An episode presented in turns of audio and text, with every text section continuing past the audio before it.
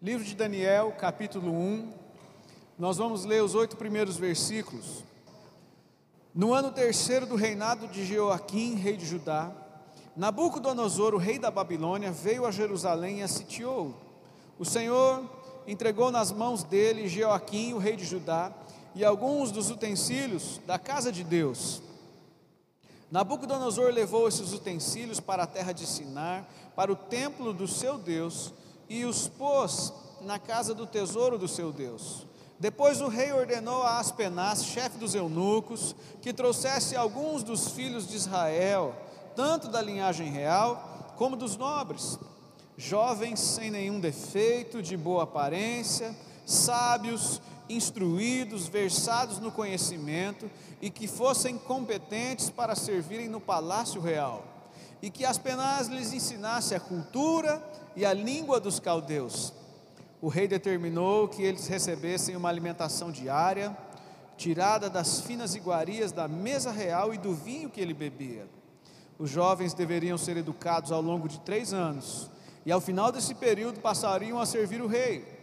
Então, entre eles se achavam Daniel, Ananias, Misael e Azarias, que eram da tribo de Judá. O chefe dos eunucos lhes deu outros nomes, a saber, a Daniel, o de Beltesazar, a Ananias, o de Sadraque, a Misael, o de Mesaque, e a Azarias, o de Abidnego. Daniel resolveu não se contaminar com as finas iguarias do rei, nem com o vinho que ele bebia. Por isso pediu ao chefe dos eunucos que lhe permitisse não se contaminar. Até aqui, vamos orar? Senhor, eu te agradeço por essa noite. Te agradeço, Pai, por esse tempo na tua casa, com a tua igreja. E eu te peço agora, Deus, alimenta a nossa vida, a nossa alma. Tua palavra diz que a lei do Senhor é perfeita e alimenta a alma. Nós iniciamos esse culto falando a respeito disso. Nós cremos nessa verdade. Eu oro, Deus, para que cada um dos meus irmãos e irmãs agora sejam cheios da tua presença sejam cheios de sabedoria e graça do alto. Que a palavra do Senhor, que é viva e eficaz, renove hoje a nossa alegria, a nossa esperança, nos dê direção, nos traga respostas que precisamos para esses dias, orientação. Que as janelas do céu sejam abertas agora. Que o favor do Senhor seja derramado sobre cada homem e mulher. Em nome de Jesus. Amém. Amém, queridos? Você já deve ter ouvido muitas pessoas, muita gente mesmo, falar que a maioria de nós, aliás, todos nós, somos o resultado das nossas escolhas, né? a somatória das nossas decisões, uh, de que nós somos os resultados de escolhas, sejam elas boas ou ruins, e que às vezes as coisas saem como nós queremos, mas nem sempre as coisas funcionam assim.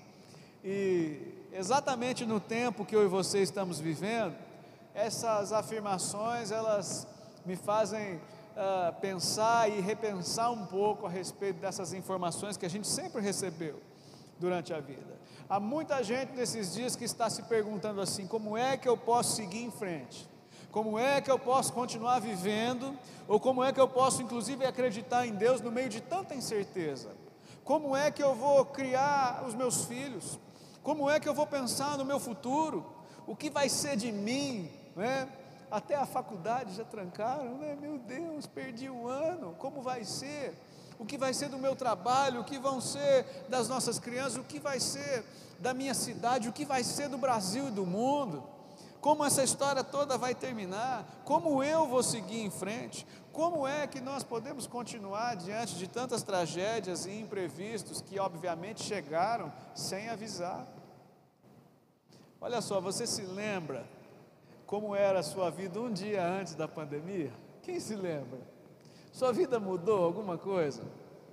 O seu tempo, as suas prioridades? Você se lembra pelo menos o ritmo em que você andava? Né? Você percebe como que as coisas mudaram sem avisar? Alguém aqui foi avisado de que nós passaríamos por uma pandemia e o mundo uh, seria virado de ponta cabeça? Nenhum de nós. Ninguém sabia disso, né? Há muitas outras pessoas que também se perguntam como é que eu posso ter esperança diante de tantas coisas. Há aquele tipo de gente que fica ofendido e sofre, né? Pela negligência ou pelo descuidado de outros. Há muita gente incomodada, inclusive, com o que você está fazendo agora, né? Só para que você saiba. Há muitos irmãos e irmãs que estão em suas casas porque participam de grupos de riscos, né? Infelizmente não podem estar aqui estão cultuando a Deus online, mas há outros que não estão cultuando Deus coisa nenhuma, né? e além disso ainda estão incomodados com você que cultua o Senhor. Há pessoas que de fato estão ofendidas conosco, mas enfim, há outros que apesar de tudo isso, estão de fato sofrendo, porque não sabem o que vai ser da vida. Quando eu leio a história de Daniel, a história de alguém que passou por coisas semelhantes, as quais a nossa geração e o nosso tempo está passando, eu consigo encontrar algumas respostas ou algumas direções que o próprio Deus traz para nós. Se você quiser acompanhar comigo o que a Bíblia diz, olha só, os dois primeiros versículos dão uma dica importante. A história de Daniel e dos seus amigos ensinam-nos, pelo menos, o que fazer no meio das tragédias. Né? Eu estou dizendo isso porque, se você ler o texto, você vai perceber que em um dia a vida desses meninos, porque eram meninos, eram muito novos, como a maioria de vocês que estão aqui. Né? Haviam alguns aqui que talvez nunca tivessem saído de casa. Daniel tinha provavelmente 17, 18 anos quando isso aconteceu, seus amigos também eram novos. A Bíblia diz que eles viviam muito bem, todos eles tinham família, tinham seus sonhos, os seus projetos de vida, tinham milhares de coisas que eles estavam aguardando acontecer, se realizarem, tinham o seu ritmo, a sua história, os seus projetos, tinham uma vida tranquila, uma vida boa, uma vida estável, mas de repente a Bíblia diz que da noite para o dia, todos eles se tornam escravos. Olha que coisa absurda. E é importante perceber quando você lê o texto que Daniel e os seus três amigos não eram jovens quaisquer. A Bíblia diz que quando o rei os tomou de suas casas, da sua nação, esses jovens foram escolhidos a dedo, porque eles eram os melhores de Israel. Eles faziam parte da corte do rei, eles eram aquilo que o país tinha de melhor, eram as promessas. Sabe aqueles jovens que todo mundo deposita uma expectativa grande, muito grande, era provavelmente aquele que passou em primeiro lugar no vestibular de medicina ou de alguma coisa parecida, era aquele que aos 10 anos já falava fluentemente algumas línguas, né, e já havia resolvido quebra-cabeças impossíveis, eram meninos prodígios, e eles eram tudo isso de fato, a Bíblia também fala a respeito disso. Esses jovens são escolhidos a dedo, e num instante, num piscar de olhos, num estalar de Deus, a Bíblia diz que a vida deles muda é, de uma maneira muito drástica. Um pouco parecido com aquilo que aconteceu conosco, com o mundo todo. Algo inesperado acontece e a vida vira de ponta cabeça. Não foi tão simples assim. Imagine que num dia esses meninos dormem numa cama boa, macia, têm uma família abençoada, no outro dia são tratados como escravos amanhecem num outro país, debaixo de uma outra língua, debaixo de outros costumes, de outras leis, de outros deuses, de outros planos, de outras expectativas, de outros mentores, de outros senhores, com outros ares, com outras propostas para o amanhã e para o futuro. E se a situação já não estivesse ruim o bastante, a Bíblia diz que, além de serem levados como escravos, eles precisam, e é importante que você entenda isso que eu vou dizer agora.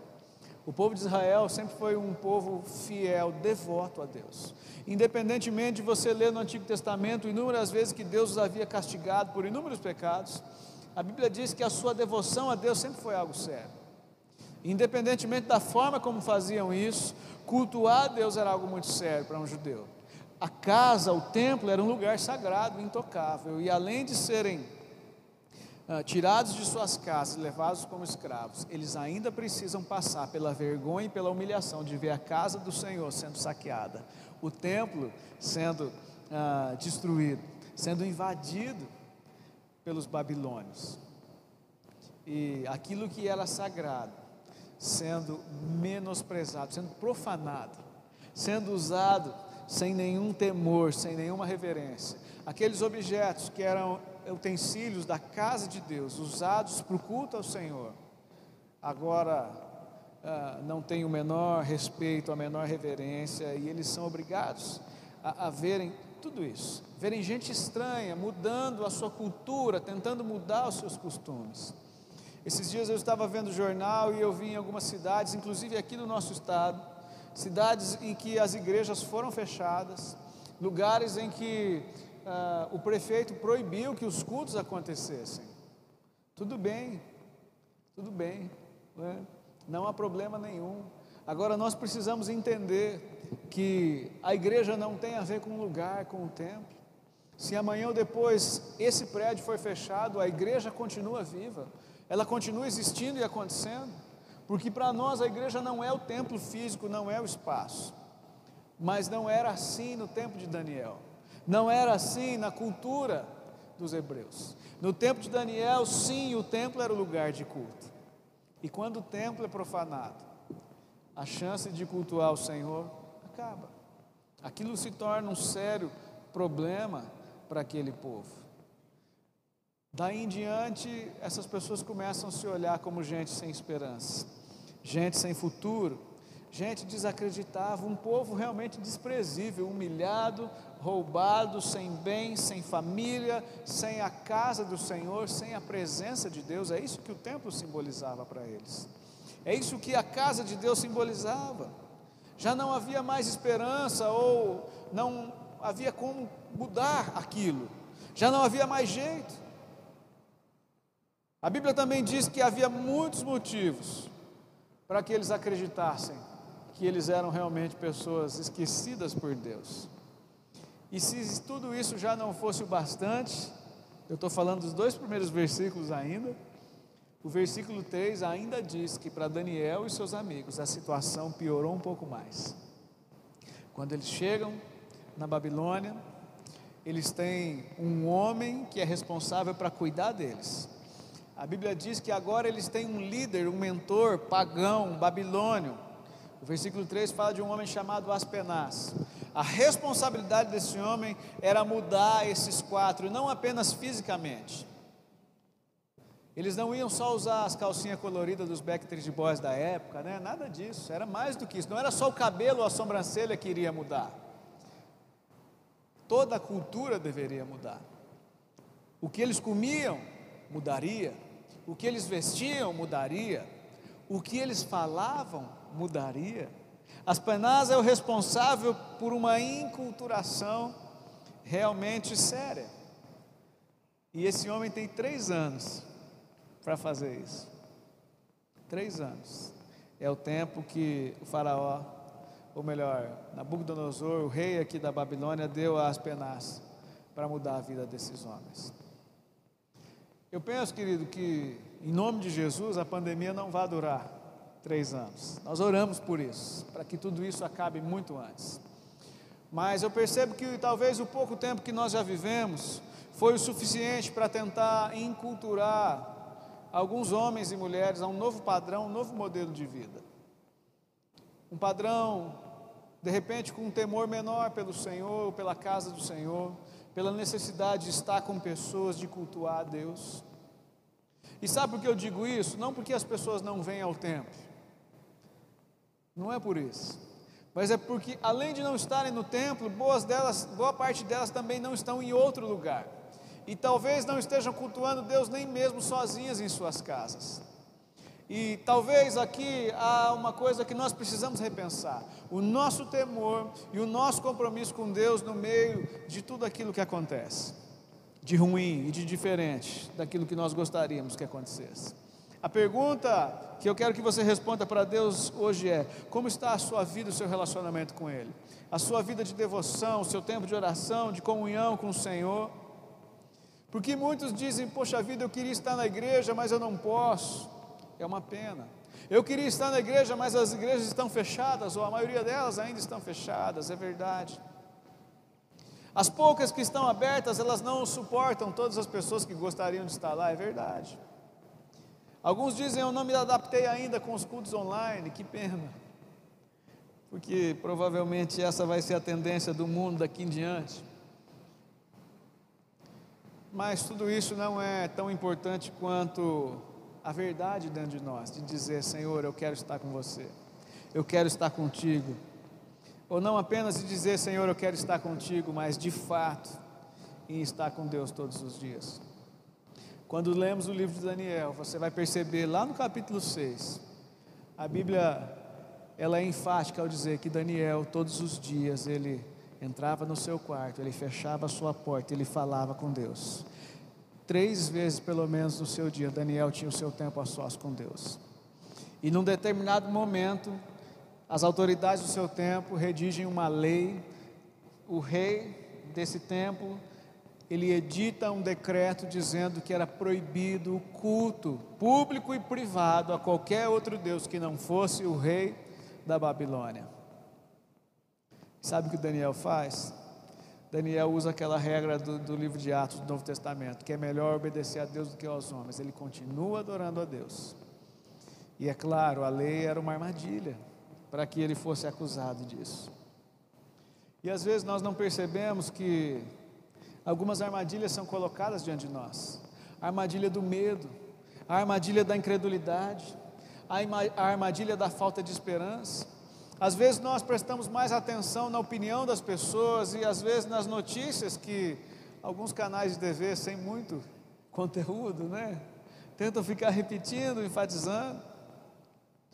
Nós acreditamos que tudo isso vai passar, nós sim concordamos que é necessário um cuidado muito grande e boa parte, de, boa parte de nós sim precisa estar em casa nesse tempo, guardados, isolados, mas nós também acreditamos que a vida continua, que o nosso Deus está vivo e que esse tempo é provavelmente a melhor oportunidade que nós vamos ter em toda a nossa vida de poder reafirmar a nossa aliança, o nosso compromisso a nossa paixão por Ele.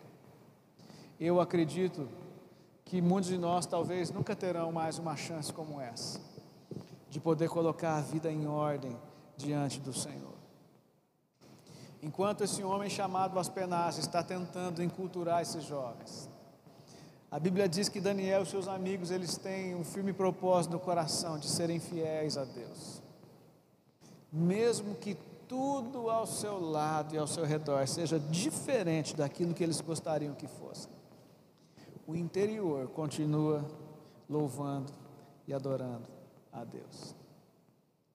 A Bíblia diz que eles resolvem caminhar juntos, eles resolvem seguir em frente como uma grande equipe. Daniel, Misael, Ananias, Azarias. A Bíblia diz que a maior parte do tempo esses quatro jovens estão juntos, apoiando um ao outro, enfrentando as suas lutas juntos.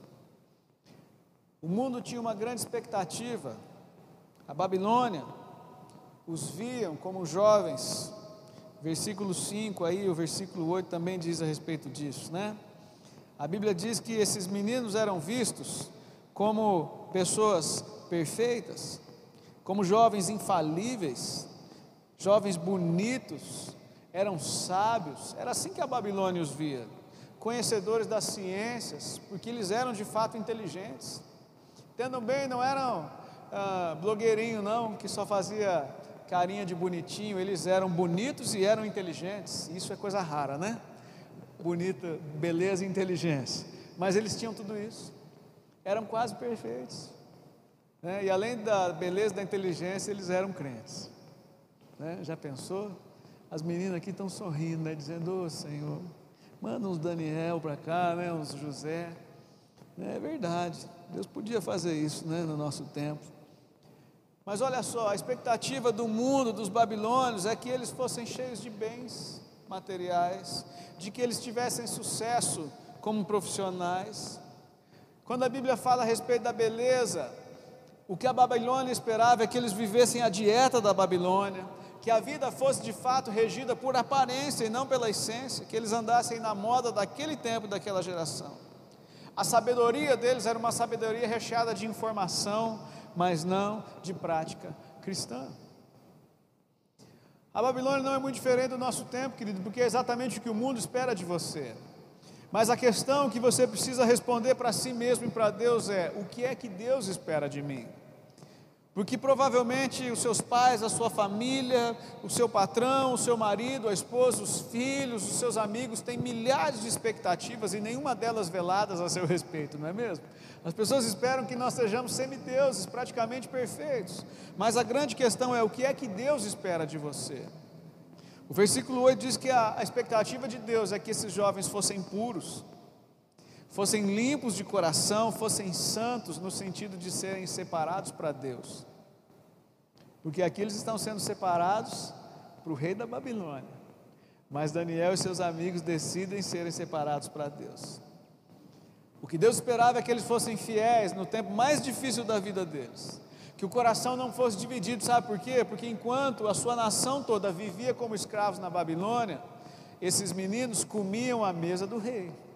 Eles podiam beber do vinho do rei, podiam comer da comida perfeita daquela geração, podiam ter diante dos seus olhos e tinham disponível a eles todos os prazeres e bens da Babilônia. E qualquer semelhança com o nosso tempo aí, né, é só uma pequena coincidência de como Deus trabalha. Não há nada de novo debaixo do céu, como dizia Salomão. Você e eu vivemos uma história praticamente igual, muito parecida com o que aconteceu no passado. Por isso, meu irmão, eu entendo que a nossa resposta é muito simples diante de Deus. Responder ao Senhor não é tão difícil assim. Responder aquilo que Deus espera de mim e de você não é tão difícil. A Bíblia diz que depois que esses jovens eles têm um firme propósito no coração de se manterem fiéis a Deus até o fim, quando são testados diante do rei, a sabedoria de Daniel e de seus amigos é dez vezes maior do que de qualquer sábio ou de qualquer doutor da Babilônia. Se você estudar a história, você vai descobrir que nesse tempo a Babilônia era o maior império do planeta era a maior potência do mundo. Você consegue imaginar o país mais moderno do planeta, tendo quatro jovens que são dez vezes mais sábios do que qualquer pessoa na face da terra. Bonitos, inteligentes e cheios de Deus. E quando eu digo beleza, não é só uma beleza física, é uma beleza completa. Tudo que fazem é belo, são belos no falar, belos no andar. A postura é sim de realeza, mas não uma realeza humana, uma realeza divina, são parte do povo de Deus. Eram diferentes, eram notáveis, não por aquilo que eram, mas por aquilo que carregam. E eu quero encerrar dizendo para você exatamente isso, querido. Essa é a história que Deus preparou para mim e para você. Construir o nosso futuro, os nossos dias, uma história extraordinária, não pela nossa aparência, mas na verdade pela nossa essência, aquilo que nós carregamos aqui dentro. O próprio Deus, o Espírito Santo que habita em nós. O maior privilégio da nossa vida é poder carregar a presença de Deus e eu estou falando isso para que você perceba que tudo que parece ser um gigante ao nosso redor é tão pequeno e insignificante perto daquilo que Deus deseja fazer, não é mesmo? Qualquer problema lá fora se torna tão pequeno e insignificante quando eu percebo a grandeza de Deus. E quando eu olho para histórias como essas e posso perceber de uma maneira simples que isso é exatamente o que Deus quer operar em mim através de mim, não só hoje, mas amanhã e depois e que a única coisa que eu preciso para experimentar uma vida dessa é fidelidade e amor a Deus todos os dias. É isso que Deus deseja fazer. Esse é o meu desejo e a minha oração para que você viva experimente o que esses meninos experimentaram. Quatro caipiras que foram arrancados lá do fim do mundo são transformados por Deus nos quatro líderes mais relevantes da nação mais importante do seu tempo. Talvez Deus levante em nosso meio grandes doutores, cientistas, políticos, pessoas que façam diferença no mundo, ou simplesmente homens e mulheres que vão pregar o Evangelho com tanto poder e autoridade que as suas gerações serão inteiramente salvas. Eu creio nisso. Sabe por quê? Porque não tem a ver com a gente, tem a ver com aquilo que nós carregamos dentro de nós. Essa é uma promessa do Senhor, e se você deseja vivê-la, a fidelidade a Deus é a chave. Feche os seus olhos em nome de Jesus. É possível, querido. Daniel provou ser possível. Coronavírus é algo pequeno perto do que esses meninos experimentaram na Babilônia. Eu quero lembrar a você que quando nós falamos de qualquer coisa no mundo que possa trazer um, um pequeno exemplo de como o inferno deve ser. Quando nós falamos dos piores pecados, quando nós falamos daquilo que é mais distante do que Deus planejou para alguém viver, o primeiro exemplo bíblico que nós usamos é a Babilônia. A Babilônia é talvez o primeiro exemplo de corrupção, de distanciamento moral de Deus. Pois é, esses meninos se manteram, mantiveram fiéis a Deus, numa geração muito mais difícil, num tempo muito mais complicado do que o nosso.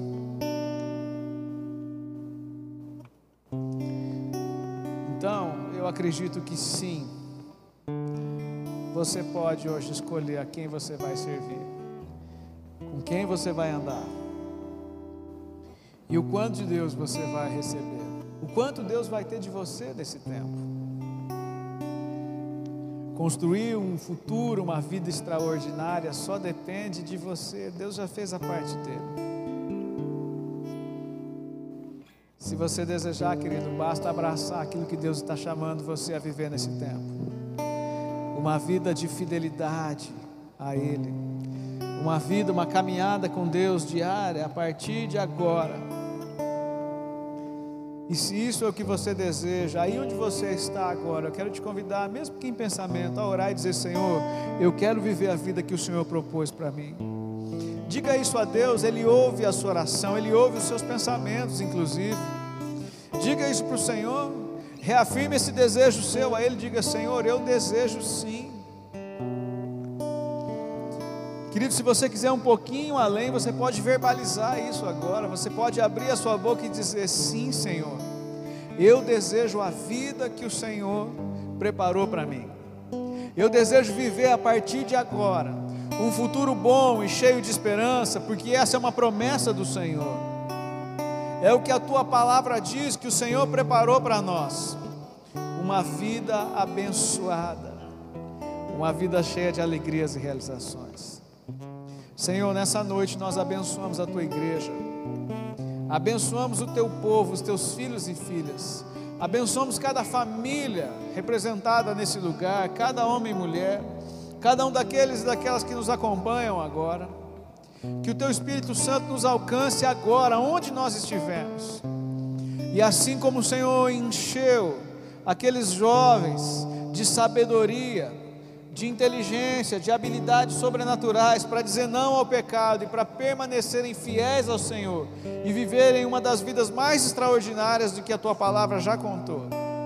Eu oro, Deus, para que dessa mesma maneira, em meio à pandemia, em meio às lutas que o teu povo vem vivendo, os teus servos e servas possam permanecer fiéis ao Senhor, sendo não apenas provados, testados, mas também aperfeiçoados e, é claro, aprovados pelo Senhor. Eu oro, Deus, para que cada homem e mulher do Senhor nesse tempo seja aprovado pelo Senhor, sejam encontrados fiéis. A tua palavra diz que esse é o desejo do seu coração, que cada um de nós seja encontrados, sejamos encontrados fiéis pelo Senhor nesses dias. Eu abençoo os meus irmãos e irmãs. Eu quero profetizar sobre cada um, sobre cada uma a bênção do Senhor, o teu favor nesses dias. Eu oro, Senhor, para que o medo seja deixado de uma vez por todas, que todo medo seja colocado para fora. Renova hoje a nossa fé, a nossa esperança, a nossa alegria, a nossa expectativa por dias melhores, por um tempo abençoado. Senhor, faça-nos perceber, Deus, que tudo isso vai passar. Nós cremos nisso, cremos no Senhor. Cobre a nossa vida com teu sangue. Assim como o Senhor guardou Daniel, Misael, Azarias e os seus amigos Zacarias em todo esse tempo, Pai, em todos esses anos que eles viveram na Babilônia, guarda-nos no meio do caos, no meio da peste, guarda-nos, cobre a nossa vida, a nossa casa, a nossa família com teu sangue. Senhor, nós oramos para que a mão do Senhor seja sobre as nossas cidades, seja sobre os nossos bens, sobre o nosso futuro que o Senhor possa, Senhor, nesses dias guardar o nosso coração e nos aperfeiçoar no Senhor, que o nosso caráter seja aperfeiçoado, que a nossa fé aumente, que a nossa esperança no Senhor possa, Deus, transbordar nesses dias. Em nome de Jesus, que a tua presença possa invadir os nossos lares nesse tempo, Pai. Abençoe os casamentos, os filhos e filhas. Abençoe, Senhor, os jovens, crianças e adolescentes, abençoe os solteiros, abençoe os nossos idosos, as famílias de modo geral. Guarda, Senhor, cada um dos teus servos nesse tempo. Protege, Senhor, a profissão, o ganha-pão de cada um dos teus filhos e filhas. Aqueles que têm passado por lutas terríveis, nós oramos por provisão. Oramos, Deus, por criatividade, por ideias por portas abertas agora nesse tempo, em nome de Jesus. O Senhor é o Deus da provisão, o Senhor é o Deus provedor, Pai, sobre as necessidades dos lares nesses dias. Mas acima de tudo, encha-nos, encha-nos com a tua presença. Que o teu amor possa, Deus, guiar o nosso coração, como o Senhor guiou Daniel e seus amigos por tantos anos eu oro, Deus, para que a fidelidade ao Senhor seja a chave da nossa vida nesses dias. Em nome de Jesus. Amém, Pai. Graças a Deus. Querido, se você sair daqui hoje e não lembrar de nenhuma palavra que você ouviu, eu quero que você guarde apenas uma coisa. A chave para um futuro abençoado é a sua fidelidade a Deus. Sua fidelidade ao Senhor vai fazer toda a diferença de hoje em diante.